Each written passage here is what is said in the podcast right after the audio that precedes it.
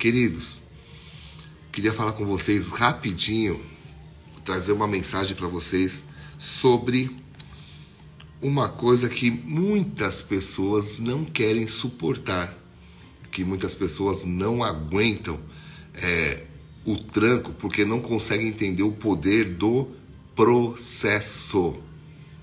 Deixa eu falar sobre isso, tá? É rápido, mas eu creio que essa mensagem vai abençoar a tua vida. Sabe, você tem que ter um pensamento que é mais ou menos assim. Você não pode viver o sonho de uma vida, mas você tem que viver um sonho que leva uma vida. É bem diferente. Vou repetir: você não deve ter um sonho de uma vida, mas tem que ter um sonho que leva uma vida. Quando a gente para para pensar sobre grandes homens na Bíblia, e tem um cara que eu amo demais, são, são dois personagens. Perguntaram se o jejum é específico. Cada um faz do seu jeito, tá? Só tem que ter esse tempo de jejum. Nas minhas redes sociais, eu tô colocando lá, tá lá dizendo sobre os dias. Mas vamos lá. Eu gosto muito de Davi, falo muito sobre ele e falo muito de José, que é o cara que eu me identifico demais. E José era uma grande pessoa, um grande líder em vários aspectos.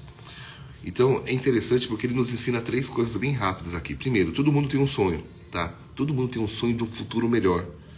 E eu e você temos esse sonho. Nós estamos aqui orando pelo Brasil, nós estamos aqui declarando que, cara, vai melhorar, as coisas vão ser diferentes. Então todo mundo tem um sonho. Segundo, a visão, o sonho e a pessoa que tem um sonho são inseparáveis, tá? Porque outra pessoa não pode realizar aquilo que Deus mostrou só para você. Então, nós vamos, por isso que eu falo muito que a gente não deve se comparar. Eu lancei um livro é, da frustração à realização. E nesse livro eu falo sobre você não se comparar com ninguém, não há competição para quem é original. Então, quando você não, quando você não se compara, você não quer, você não começa a querer fazer o que outra pessoa está fazendo. Então, todo mundo tem um sonho, todo sonho com a pessoa que tem um sonho são inseparáveis, tá? E terceira questão aqui é que nenhum sonho, nenhuma visão pode ser mantida em segredo, tá? A visão, ela, ela tem que ser compartilhada da maneira correta. E muitas pessoas se perdem porque compartilham seus sonhos, compartilham a sua visão de uma maneira equivocada e traz muito problema. É aqui que entra o que então? O processo. Se você não tem um processo e não permite o processo de Deus na sua vida, você acaba tendo um sonho, mas um sonho que nunca saiu do papel ou se saiu, te frustrou. Então, eu quero falar sobre isso, sobre a lei do processo. São três etapas do processo de Deus em nós. Primeira etapa, vou anotando aí agora. Primeira etapa é o tempo de amadurecer, tá? Primeira etapa, tempo de amadurecer. Se você olhar a vida de José, você vê que ele trabalhou na obscuridade durante muito tempo. Ele não foi um cara que apareceu logo de. de não, não apareceu logo, tá? Então, quando José foi vendido pelos irmãos, ele tinha. Ele, ele foi vendido como escravo com 17 anos. E ele se apresentou diante de Faraó para resolver aquele enigma lá, aquele problema, com 30. Então foram 13 anos de preparação. Uau! Às vezes as pessoas querem viver o que alguém está vivendo sem suportar o processo que a pessoa teve que suportar. O tempo de amadurecimento, porque quando José foi levantado como governador do Egito, ele estava humilde, ele estava eh, preparado para isso. Sabe, amados, muitas vezes a gente acha que nós somos a quarta pessoa da Trindade, que nós sabemos de tudo, que estamos preparados, mas nem sempre isso é real na realidade, na maioria das vezes, só Deus sabe o monstrinho que está lá dentro de nós. E para isso, como Ele nos ama, o que, que Ele faz? Ele te joga num momento de preparação.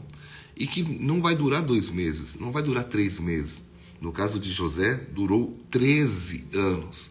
Você estaria disposto a suportar um tempo de preparação para que você pudesse amadurecer, um tempo longo para que você pudesse amadurecer. Ah, eu já tenho 70 anos, sabe, amados? Às vezes A idade chega, mas a maturidade não. Então a maturidade e a idade são duas coisas distintas. Você estaria disposto a passar um tempo de preparação para o teu amadurecimento? Primeira lição.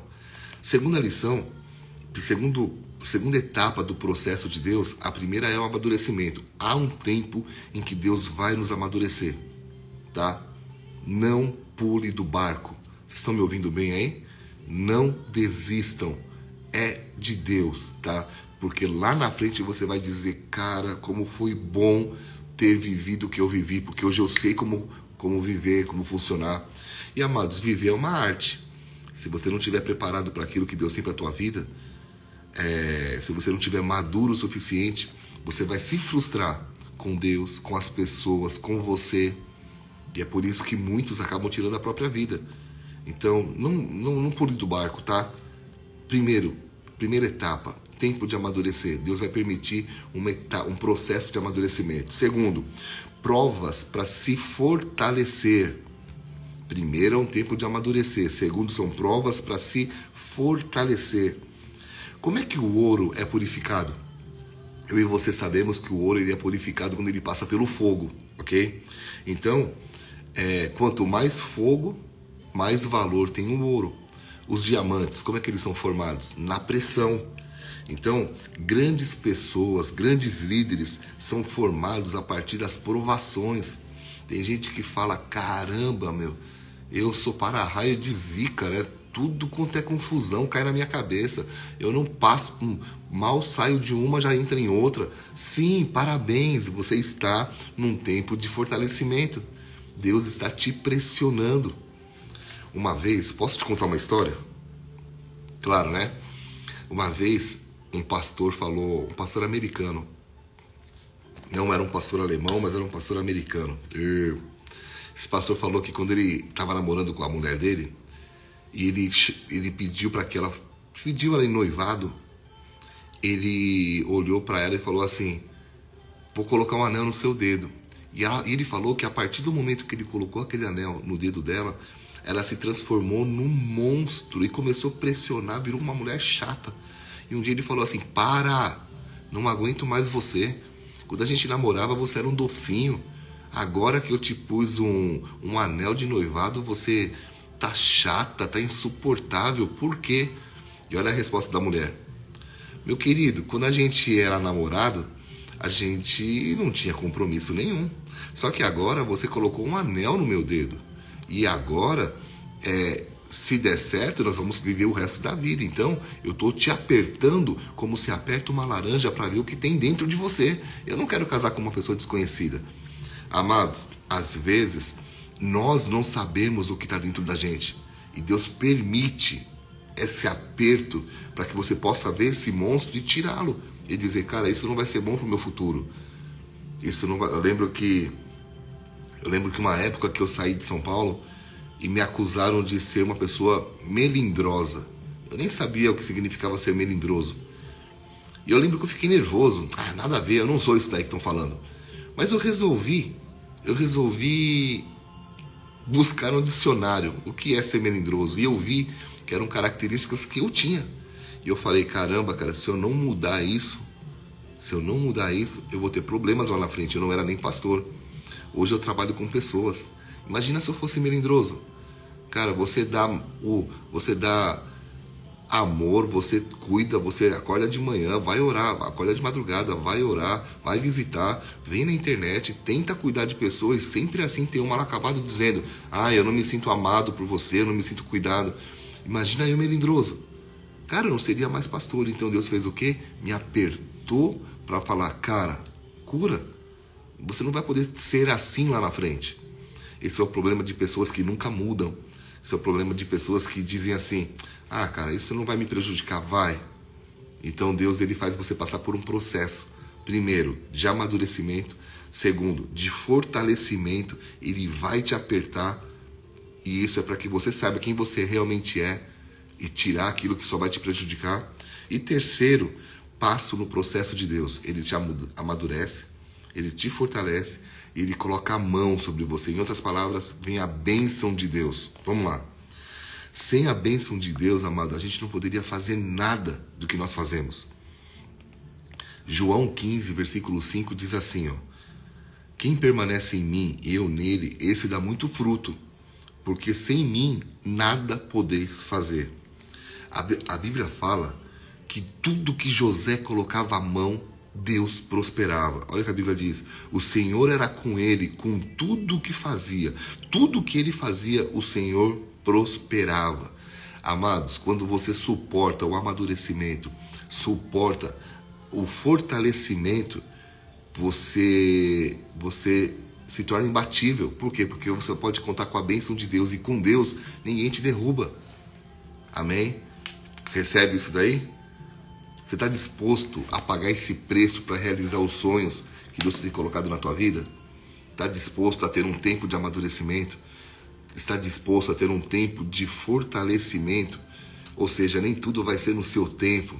Você vai ter que esperar o tempo de Deus para poder contar com a mão dele sobre tudo aquilo que você coloca as tuas. Que essa mensagem possa ter te abençoado, tá? Possa ter, sei lá, de alguma maneira te ajudado a entender que, ei, Deus te ama, Ele vai te usar, mas Ele não é seu empregado, Ele não vai fazer no seu tempo. Ele tem um processo na tua vida e na minha vida. Amadureça, se fortaleça para poder contar com a benção dele. Pô, Biga, tudo que você faz dá certo. Não, não, não é isso, cara. Tem uma história, tá? De amadurecimento, tem uma história de muito choro. A única coisa que eu posso te dizer que valeu a pena é que eu não pulei do barco, mesmo que eu quisesse. Mas eu falava, cara, eu preciso continuar. Continuei, continue, porque Deus vai completar aquilo que Ele começou na tua vida, tá? Ótima terça-feira, que Deus te abençoe nessa terça.